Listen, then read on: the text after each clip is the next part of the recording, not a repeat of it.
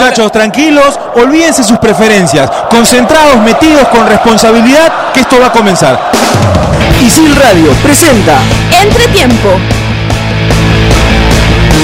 ¿Comenzamos?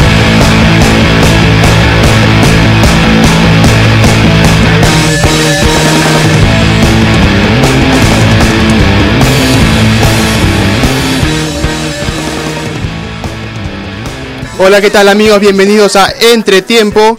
Me encuentro aquí con Mario Bueno y Saúl Quiroz de la carrera de Periodismo Deportivo. Yo soy Gabriel Rey, también de Periodismo Deportivo, para analizar un poquito lo que fue el partido de Perú-Holanda y lo que se viene, que es el Perú-Alemania. Eh, ¿Qué tal muchachos? ¿Cómo están? Bien, eh, con la amargura que deja una derrota como siempre, con, ese sabor amargo, eh, pero con cosas para, para analizar. Perdón, creo que no se me escuchaba. Ahora sí. Eh, con cosas para, para analizar, muchísimas cosas. eh. La primera que voy a decir es que los cambios nos dejaron cada vez peor parados en el partido. Cada cambio era acercarnos más al arco, eh, a nuestro arco. Cada cambio era acercarnos más al gol rival. En ese partido pasó algo que no venía pasando con la selección. Por ejemplo, la selección siempre hacía un mejor segundo tiempo que un mejor primer tiempo. Y Careca tendía a hacer mejores cambios que los que hizo el día de ayer, Mabe. Sí, de hecho, bueno, también hola a todos, un poco triste, pero, pero como dice Saúl, ¿no? Varias cosas para analizar. Eh, como sobre lo que tú comentabas, Perú siempre hacía mejores segundos tiempos que los primeros. Es más, la mayoría de los goles, me parece que hay una estadística por ahí, más del 70% de los goles los hacíamos en segundos tiempos, cosa que no ocurrió ahora. Eh, el equipo del primer tiempo me parece que controló bien a, Holanda. Para mí lo sorprendimos un poco y los cambios este, no nos ayudaron para, para seguir sumando, ¿no? Pero es, es normal, ¿no? Es un partido de práctica, Gareca está probando y creo que justo esos cambios generaron eh, bastantes cosas que, que analizar, que, que revisar, ¿no? Sí, es que eso es lo que te da medirte con un rival como, como Holanda, ¿no? Porque, a ver, si, si nos sumamos, si jugamos un partido como, como el de ayer contra Bolivia, por ahí esas falencias no se notaban como se notaron el día de ayer. Sí, ¿no? Y, y- y importante lo que dices porque el, el gol que nos hace Holanda, para mí nos lo hicimos nosotros. Otro error en salida eh, que nos cuesta un gol y como tú comentas, ¿no? Esos errores, ahora en este nivel, en el fútbol del primer mundo, un error te cuesta un gol. ¿no? Error de concepto, ¿no? Error porque había un jugador por fuera y tranquilamente se la pudo haber dado a él. Me parece que era Farfán o, o creo que... San- Sandoval, Sandoval le, le da el balón aquí. No, no, no, a el, alguien. el- el- el que estaba abierto por Ah, derecha, sí. no, no me acuerdo bien creo. Eh, sé que era de Tez, Tez Morena, no sé quién era. Eh, pero bueno, no se la dio, un error de concepto, intentó, intentó salir por el medio y a partir de eso recupera bien este Holanda y, y nos hacen el gol. Ahora, pero un, un error que se dio con Dinamarca nos costó un gol, un error que se dio con Francia nos costó un gol y se vuelve a dar el mismo error, ¿no?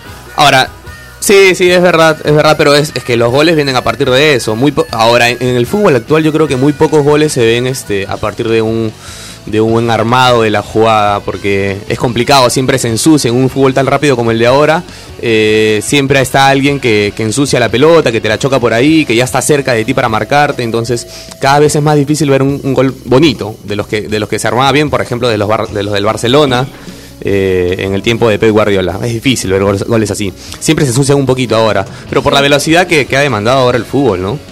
Igual, Eh, yo les pregunto sobre el primer tiempo, porque ya nos estamos yendo a los goles, a la parte triste, Sí. donde nos hacen los goles. En el primer tiempo, yo vi un Perú que salió a hacer su juego, el juego que he visto contra Dinamarca, que he visto contra Francia, que he visto contra Australia, y eso me gusta, me gusta que esa continuidad que le, que le han dado a Gareca haya generado que Perú siempre juega lo mismo, ¿no? Perú sale a presionar eh, siempre veíamos a Farfán saliendo y volteando a ver si los demás también salen a presionar y si no él se queda, ¿no? Parte, parte de la buena noticia de que Gareca continúa con nosotros, ¿no? Es, es- o sea, de que Gareca continúa con nosotros significa también mantener la misma estructura de juego, mantener la misma táctica por ahí y, y ya, ya, se- ya este, ser un equipo conocido, eh, saber el movimiento del compañero. Sí, y de eso que se, eh, justo de eso que se especulaba de con qué equipo íbamos a salir a enfrentar a, a esta poderosa Holanda. Eh, conversábamos en el programa anterior de Madrid, que si entraba a Madrid, si, si, si estaba víncula, pero nadie tenía en el radar a Nilson Loyola, ¿no? Encima como, como volante izquierdo, ni siquiera como lateral. A partir de la salida de Edison Flores, ¿no? Es que, a ver, nadie lo tenía, ¿por qué? Porque si bien es cierto, el Melgar está jugando mucho en esa posición, para Areca, Lizo Loyola es un lateral izquierdo. Entonces, si tú veías por ahí que, no sé, que Edison Flores no podía arrancar el partido o se necesitaba hacer un cambio, el cambio seguro para todos, creo yo, menos para Gareca, era Ray Sandoval. O sea, ahora, de que lo hizo mal Nilsson, lo hizo mal. Nos damos cuenta a partir de que Holanda se recostó por ahí. O sea, Holanda sabía que la debilidad de Perú estaba por izquierda. Y se dieron cuenta. Todas las jugadas de Holanda ¿no? eran por izquierda, bueno, eh, eh, por la derecha de ellos, por la izquierda de nosotros. Bueno, perdimos mucha profundidad con Nilson Loyola, por ahí ganamos un poco de marca, pero no tan agresiva como Pero, la o sea, tenemos ¿qué tanta como marca? O sea, Sí, ¿qué tanta marca si nos llegaron siempre por ahí? De acuerdo, pero cuando lo sacan a Nilson por ahí también es un eh, es, es peor incluso. Cuando O sea, vuelva, cuando se pone de lateral. Sí, Sí, es claro. peor. O sea, se mostró mal como volante por izquierda, como lateral derecho. eh, por ahí no, nos desdoblaron cuantas veces quisieron. ¿ah? Ahora, algo que se dio mucho durante el partido, justamente, sobre todo el primer tiempo que estaba Trauco y, y Loyola por esa banda, era que los pegaban mucho a la banda de lateral y bastaba que se pare un jugador en su pierna derecha para anularles el juego. Porque es- o sea, no tenía cómo voltear, tenía que voltear, digamos, no tenía cómo voltear para jugar con la, con la derecha. Es, que es muy zurdo. es tenía que dar toda la vuelta para jugar hacia atrás. Jugaban, Y- por ejemplo, tenía Loyola, tenía que jugar con, con Yotun o con, o con Trauco. No había como... ¿Sabes cuál era lo bueno variantes. de, a- a- ante las dificultades de Loyola y, y por ahí de Trauco, que no venía jugando? Eh, lo bueno fue que éramos un equipo compacto y solidario, entonces se notaban Poco menos la- los errores sí. que, que ellos cometían. Eh, Santa María siempre resolvió bien las pelotas que, que pasaban por detrás de, de- de Edison, va, de, de Miguel Trauco, eh, lo mismo Ramos, pero eso pasó en el primer tiempo. Eh, luego los cambios nos hicieron notar o sea, un- un- éramos un, no sé si un desastre ya, pero eh, ni siquiera estar compactos nos ayudó a resolver bien los ataques de Holanda. Pero eso ya me, deja que no, no fuimos un desastre, porque hay otros partidos en donde los cambios han sido muy malos. No hablo de la era Gareca, en donde los cambios eran un desastre, pero incluso se desordenaba el equipo. Yo vi un Perú ordenado. Por ahí muchas falencias eh, en lo individual. No Rey Sandoval entró mal, Calcaterra no tocó casi ninguna pelota. Ahora, de acuerdo, pero está, estuvimos ordenados. Por ahí descoordinaciones en la defensa central, por eso viene el segundo gol de Holanda. Pero sobre lo malo quiero rescatar que Perú intentó mantener el orden, ¿no? Sí, en el primer tiempo.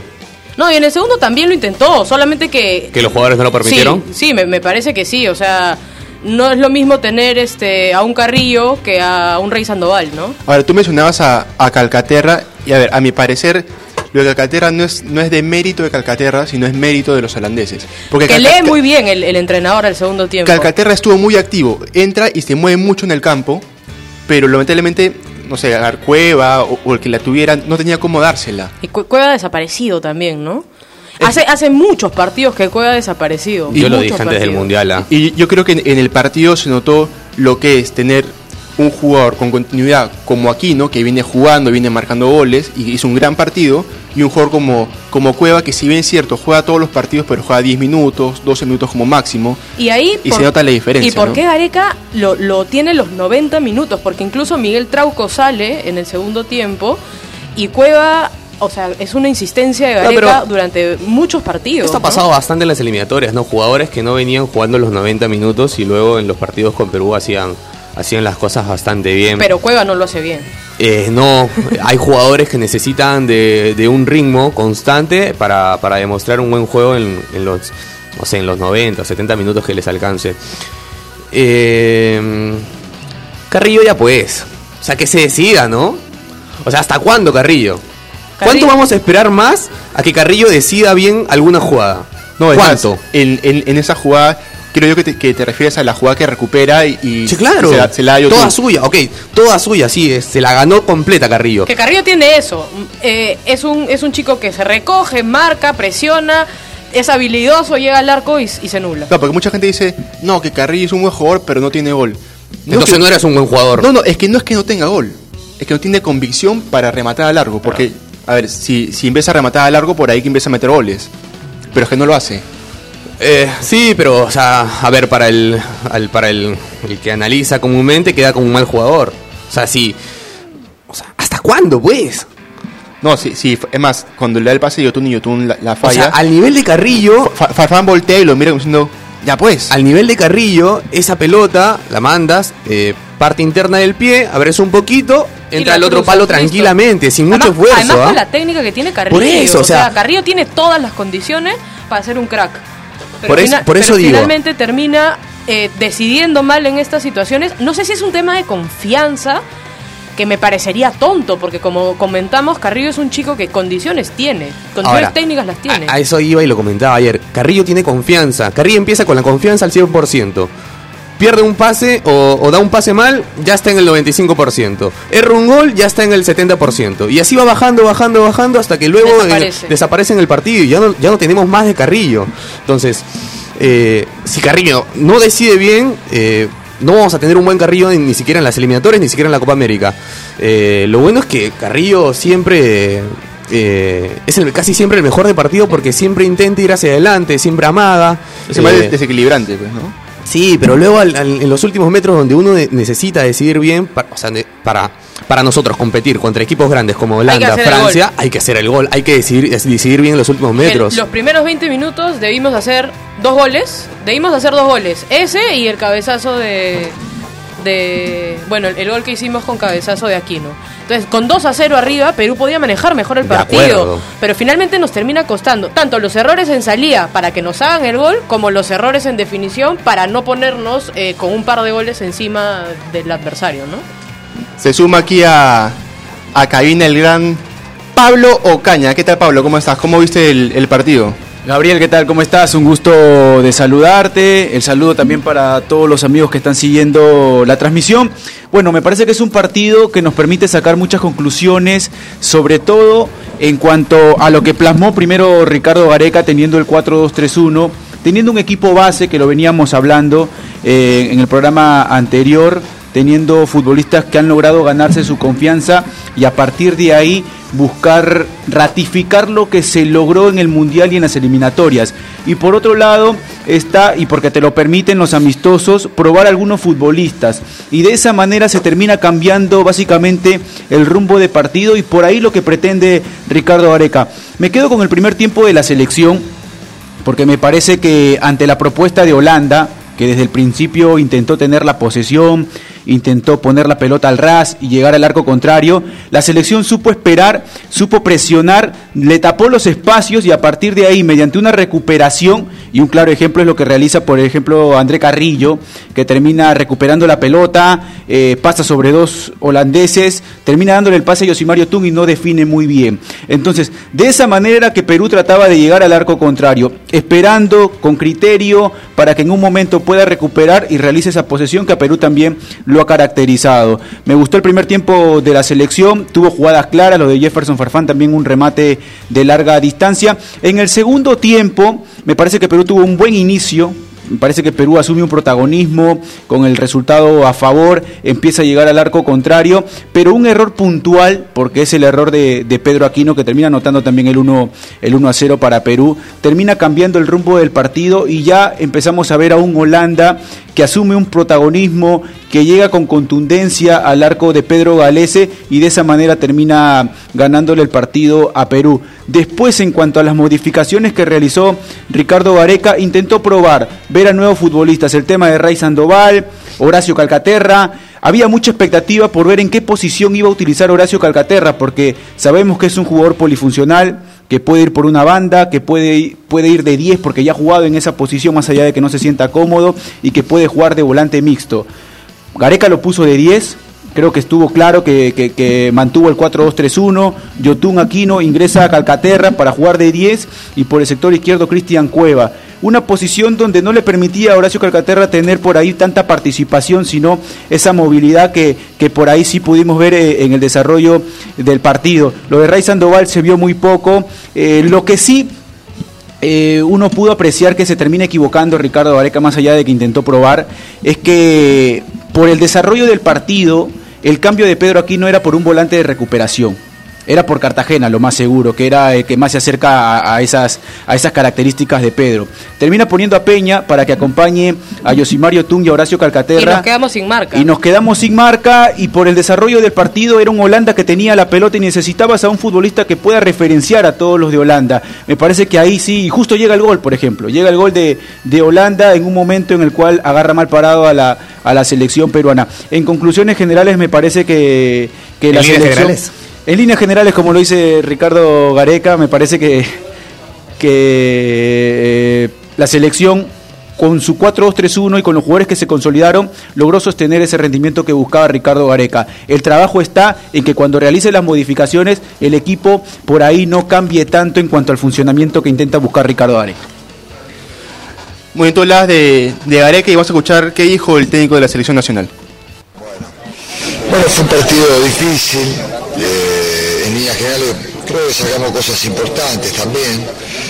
De muchachos que, eh, que, bueno, están siendo observados y me parece que eh, perdimos la posesión de pelota en general en el partido. No sé, no sé, no sé en la cantidad de situaciones de gol cómo anduvimos ahí, porque me pareció que también llegamos y tuvimos situaciones de goles claras pero bueno, o sea, hay cosas lógicamente por mejorar y corregir. Tu opinión de Calcaterra un poco porque ingresó Sandoval y eh, el inicio de las acciones de, Loyola, lamentable por, por, Edison, por supuesto.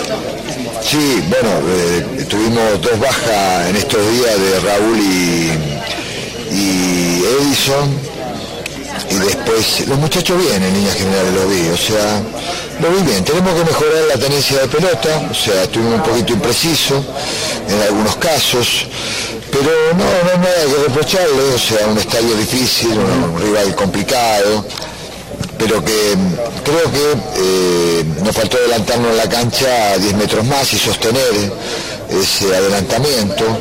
Eh, cosas para, para, mejorar y para corregir, por supuesto. Que es lo que estabas pidiendo, además, ¿no? que se adelantara un poco el, equipo, la línea, sobre todo el bloque cuando estábamos 1 a 0, porque yo tenía la sensación de que Holanda eh, estaba un poco nervioso sin marcar gol, y el gol llega por un error nuestro. Sí, no, ellos no tenían situaciones, no tuvieron situaciones claras hasta que se produce el gol del empate de ellos.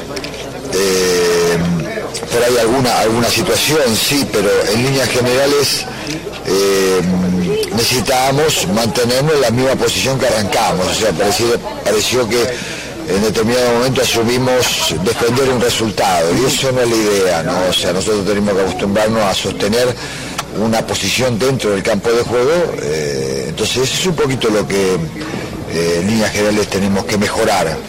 Eh, pero también eh, entiendo eh, que es también producto del rival, el rival muchas veces te lleva, el rival juega también, es un escenario difícil, pero dentro, dentro de la amargura de, perder el partido, que por supuesto la tenemos,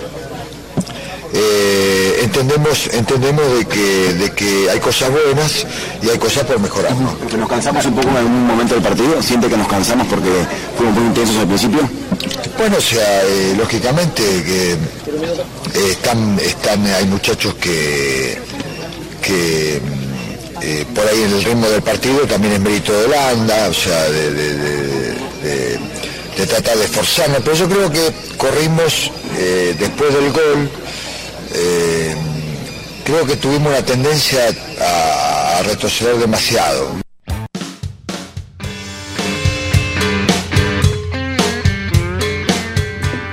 Ahí estaban las declaraciones del profesor Ricardo Gareca. Yo me quedo con algo.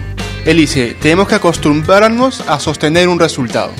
Sí, o sea, a ver, Perú tiene eso, o sea, antes salíamos a defendernos, ok, el día de hoy no salimos a defendernos, salimos, como decía bien Pablo, a, sostener dependiendo del rival y ahí a ser inteligentes al presionar y, y poder por ahí marcar un gol. Pero cuando hacemos el gol, me parece que no es una indicación de Gareca que repleguemos, pero entre que el rival también juega y que, y que nosotros todavía no terminamos de creernos que, podemos este, ser el protagonista del partido, terminamos replegando las líneas y por ahí nos complican eh, los diferentes equipos, ¿no? Y como comentábamos hace un, hace un momento, a este nivel Holanda, Alemania y, todos los, que son países del primer mundo futbolístico, esas cosas no, nos complican, ¿no? Yo no me quedo con mucho. ¿eh?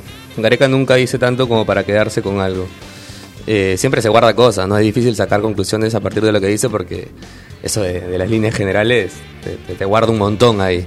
Entonces, eh, se notó se notó en el campo que, que Perú no fue contundente, que Perú a partir de los cambios no mostró eh, el mismo equilibrio que tenía en el primer tiempo, ¿no? Y necesitamos que el cambio sea igual o tal vez mejor a la hora de, de suplentar a, a- a un jugador. Eso es lo que pasa, que creo yo que en ese tipo de partidos amistosos con muchos cambios, al final se desvirtúa un poco lo que es el, el partido. Si le metes seis cambios a cada equipo, a- cambias la mitad de cada equipo, ¿no? Entonces ya se desvirtúa un poco De la... acuerdo, de de acuerdo. acuerdo, y, es, y es lo que sí. te, y es lo que te permiten los amistosos, ¿no? Para eso están, para que el técnico no solamente pueda consolidar un once titular en busca de un objetivo, que en este caso la selección está buscando ir a Qatar 2022, sino que también hay un momento del partido que le permite al técnico probar a algunos futbolistas.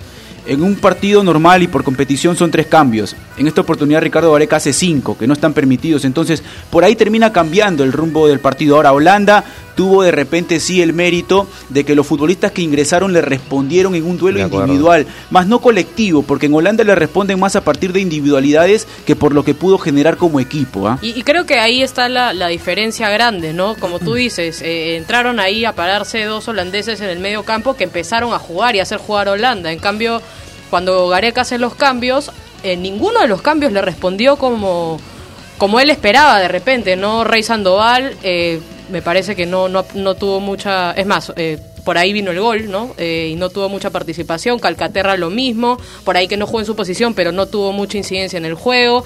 Cartagena entró tarde, Abraham tampoco. Entonces, como bien dice Pablo, ¿no? El, el- el tema individual creo que no, no termina de convencer. Holanda jugó a lo mismo en, a lo mismo en los dos tiempos. El tema es que las individualidades eh, le dieron este un mejor protagonismo, ¿no? Le dieron más llegada al arco al arco nuestro. Ahora, Eh, ahora dan da un partido como para analizar a un jugador y decir este sí sirve, este no sirve. De los que ingresaron Ajá. por las modificaciones. Por, por ejemplo, de los que podemos analizar porque a, a Cartagena lo conocemos. Sí. Eh, ¿Quién más entró? A Peña ya Me, sabe, sor- me sorprendió sabemos que cómo- Peña ingrese de 6, me sorprendió que ingrese a acompañar a, a Yosimario Tun, te soy sincero, no solo por el desarrollo del partido, sino porque... Y hasta puede a- ser un error de Gareca, ¿no? Sí, es ah, parte es como, de- es como lo que mencionaba, ¿no? Además, en parte, porque Peña está jugando adelante en su equipo, Sí, ¿no? y por el desarrollo del partido creo que lo adecuado era un volante de recuperación, uno que se acerque más a lo que Pedro Aquino te brinda en la mitad de la cancha. Me sorprendió que vaya de 6 a acompañar a Yosimario Tun y por ahí Horacio Calcaterra flotando, siendo una especie de 10, pero con respecto a la pregunta de Saúl, si estamos en condiciones de por ahí calificar a un futbolista, creo que son pocos minutos lo que Mm. tienen en el campo y nos dimos cuenta que la selección cuando realizan muchas modificaciones y son jugadores que no se conocen con los demás, termina cambiando el funcionamiento de la selección. Sí, el equipo del segundo tiempo con, con todos los cambios era recontra desconocido, ¿no? O sea, Sí. ¿cuántas veces habrán jugado juntos ellos más que en las prácticas? Y ante un equipo que, que de verdad tiene jerarquía, ¿no? Que todos los jugadores andan de titulares los 90 minutos en sus equipos. Ahora, hablabas tú y decías cuánto tiempo habrán jugado juntos en las prácticas. En esta fecha de FIFA no hubo mucha práctica. Porque, a ver, se juntaron Ah, acá claro. seis jugadores, de ahí viajó un grupo, de ahí se, se juntó otro grupo. Entonces ha- Sí. han tenido dos, tres entrenamientos juntos. Sí. Y eso también va porque, a ver, hablamos mucho de. Esta, es, esta convocatoria es para ver otro sistema. Pero no puedes cambiar el sistema de juego Y no se de, dio de- de tampoco, 20 ¿no? jugadores que son más o menos los que se mantienen desde el proceso anterior de Gareca en tres días, ¿no? Es, es un poco complicado me- meterle, cambiarle el chip a, a tanto jugador. Ahora, ¿hasta cuándo Cueva, no? Porque Sí. ya- esa, esa ya- es la pregunta de hace un momento, ¿Hasta cuándo, ¿no? no? ¿Hasta cuándo va a ser el gusto de Gareca por, por un jugador? Cuando no responde, ¿no? Exacto, porque cuando responde y cuando, más allá de que responda o no en un partido, porque a veces las circunstancias da para que no responda, eh, si no juega los 90 minutos en su, en su equipo, si no está de titular, un jugador que es 10, que lo necesitamos clarito para los partidos, no nos sirve. Lamentablemente no nos sirve así. Porque cuando Cueva juega siempre con continuidad eh, y anda clarito a la hora de resolver el pase, Es un crack, ¿no? sí, es- juega es crack. De pero- repente recuperar ese nivel de Cristian Cueva que tuvo en su momento. Yo recuerdo Sí, cuando, claro. cuando es convocado a la selección para la Copa América de Chile, que va como extremo por el sector izquierdo, se da el punto de quiebre que en la Copa América Centenario agarra la camiseta número 10 y empieza a jugar en esa posición. Encontramos el mejor rendimiento de Cristian Cueva con la selección, siendo un jugador que improvisaba en los últimos metros de la cancha, atrevido, que hacía jugar al equipo, que tenía esa movilidad que lo había caracterizado y que era siempre productivo para los intereses de la selección en cuanto a llegar al arco contrario. Después hubo un bajón y creo que se debe a partir de no tener tanta o tanto protagonismo en Sao Paulo. Entonces, ya no vemos ese Cristian Cueva con la selección, fue bajando su rendimiento y creo y comparto la opinión de ustedes, al ser un inicio de algo que es buscar eh, la clasificación al Mundial, se tenía que poner atención a algunos puestos y creo que el de Cristian Cueva era el puesto al cual uno siempre tiene que estar exigiéndole, porque es una posición que le permite jugar con libertad y que puede hacer jugar al equipo. No cumplió de repente el día de ayer esas expectativas creo que se tiene que poner mucha atención y también corregir muchos errores en cuanto a lo que pueda dar. ¿Cuántas opciones tenemos, tenemos para Cueva? ¿Cuántas opciones? El día de ayer fue Calcaterra. El Sí, día claro, o el sea, ¿cuántas, ¿cuántos pueden jugar ahí? eh, Ayer fue Calcaterra, por ejemplo. Tenemos a A- a- Peña. A, a- que- a mí me gustaría verlo a Peña ahí, por ejemplo. y también tenemos a Hurtado, que también eh, ha jugado ahí, no, no le es este No, y- extraño, esa, Mm. eh, extraña esa posición. El ¿no? mismo Ray Sandoval, ¿no? Ray Sandoval es un jugador que puede jugar por todo el frente de ataque sin ningún problema. No tanto, pero no lo de veo 10, tanto de 10. ¿De 10? A Ray, que- a Ray no lo veo a- tanto de a- 10. a- Tienen atrás de un punta, tranquilo. Mira, para mí tranquilo. no tenemos un jugador con las características de Cueva para jugar de 10. Farfán ha jugado de 10, pero no es Cueva, no tiene las mismas características y coincido con Saúl en que tenemos que, que poner especial atención al desarrollo de la carrera futbolística, si quieren ver así, de, de Cueva en Rusia, ¿no? Porque tampoco es titular en el Krasnodar y, y, y realmente si no juega los 90 minutos, por ahí que no debería estar en la selección y podemos buscar otra manera de jugar, ¿no? Ahora, en, ya terminó lo, lo de Holanda, hay que mirar pa- a- para adelante, para lo que sigue. Lo que sigue es la poderosa Alemania. Que ya no es tan poderosa, creo yo, ¿no?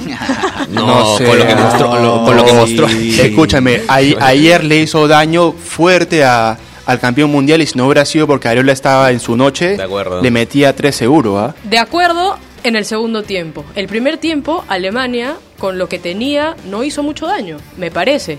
No tuvieron ocasiones claras de gol, tuvieron un, un- hablando un poco del 10, un Goretzka que no aparecía en el, en el campo, un Kimmich que no lo han puesto de- en su posición natural, jugando de 6, Y sin Sané, ¿no? y sin Sané, eh, con un Werner que más que fútbol tiene ganas. Este, y de verdad que en el primer tiempo Alemania es un- eh, fue la Alemania que eliminaron en, en el Mundial. Pero- en el segundo tiempo Alemania sale de otra manera y... Y Francia era el equipo que recién se encontraba en la fase de grupos, ¿no?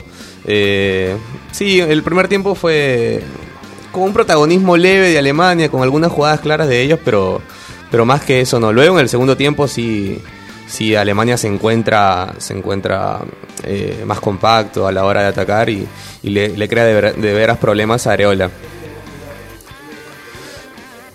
Ahora, eh, ¿va a ser un partido complicado? Sí. Alemania es complicadísimo siempre. Eh, y necesitamos un arquero que, que esté atento siempre, como Areola estuvo ayer. Sí. Y sabes que también necesitamos movilidad, porque los- las cuatro torres que pone Alemania de defensa son unos tanques altísimos, y si nosotros vamos a ir a chocar, vamos a salir No, perdiendo. a- ahora, no es lo mismo, comparando un poco lo que se viene con lo que se jugó, tener eh, que te ataque, por ejemplo, de Pai con Babel, a que te ataque Goretzka, Müller y, y por ahí Reus. Entonces, y Sané. Bueno, que no va a estar, ¿no? No, estaba descartado. Pero, a ver, tú, tú decías que la defensa, pero también que hay que pedirle la, a la defensa peruana, no, no, no a la delantera peruana, sino a la defensa que, muestra muchas falencias, ¿no? Es un buen punto, pero a ver, yo me imagino que la Oreja Flores ya va a estar para el partido con Alemania. Y sí hay una gran diferencia, el día de ayer lo pudimos notar con la presencia de Loyola y la ausencia No, es, es abismal. de la Oreja La Flores. diferencia es abismal. Sí, lo hablábamos justo. Una, una de las cosas que había desarrollado Ricardo Areca y que para mí era muy importante en los últimos metros de la cancha y era con presencia de la oreja Flores, la movilidad de lo que hablaba Mabe en cuanto a los últimos metros de la cancha. Cuando está la oreja Flores, le permite a André Carrillo cambiar de posición, intercambian de posición constantemente, los cambios posicionales. El mismo Cueva participa de esas modificaciones, de esos cambios tácticos que se, re- se realizan dentro del campo de juego. Y eso genera que no puedan referenciar Exacto. muy bien las marcas los alemanes y, y ahí un poco Esa ser- sorpresa en el exacto, ataque. y ser incisiva que si a, a Kimmich lo hicieron jugar de 6, no entiendo por qué, pero lo hicieron jugar de 6. Si Kimmich regresa a jugar de, de lateral, que es uno de los mejores laterales, No, me Kimmich, parece a mí. Kimmich conoce el puesto, ¿ah? Claro, Eh, me- pero Kim- Kimmich Kimmich, sale, Es- se da a conocer el fútbol como, como Pero seis. el día de hoy Kimmich es uno de los mejores laterales derechos de- del mundo, me Kimmich parece. es tan crack que juega bien donde sea. Pero tengan en Kimmich es consideración muy crack. Yo sí. que cuando el- Kimmich juega de lateral, él va muchísimo, vamos a tener que controlarlo, pero deja toda la banda libre para que esté ahí Oreja Flores o André Carrillo y aprovechen las espaldas de Kimmich. Entonces, creo que va a ser un bonito partido como tú planteas, este Pablo. si vuelve la oreja, yo creo que vamos a ganar eso y, y hay que buscar esa sorpresa en los últimos metros de la cancha. En cuanto al tema defensivo, sí considero que hay que prestarle atención al sector izquierdo, el tema de Miguel Trauco, que ante Holanda en algunos pasajes termina sufriendo, creo que se debe a la falta de continuidad. Y sí hay algo que la selección tiene que desarrollar y es una posesión para cuidar la pelota y para permitirle a los jugadores que puedan descansar en momentos determinados del partido.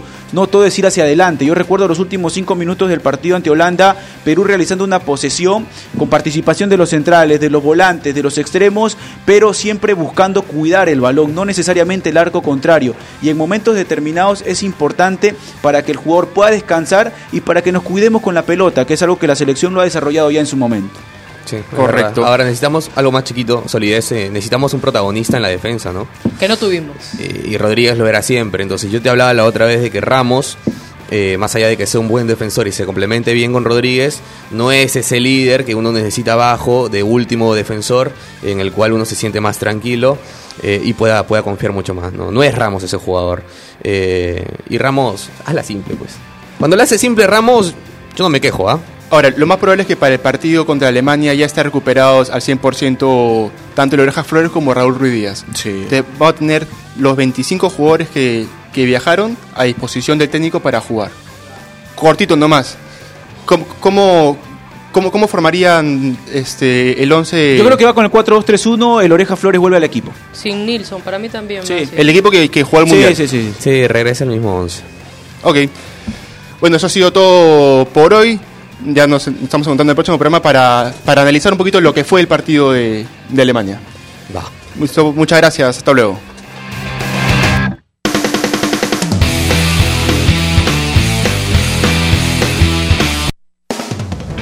Isil Radio presentó Entretiempo.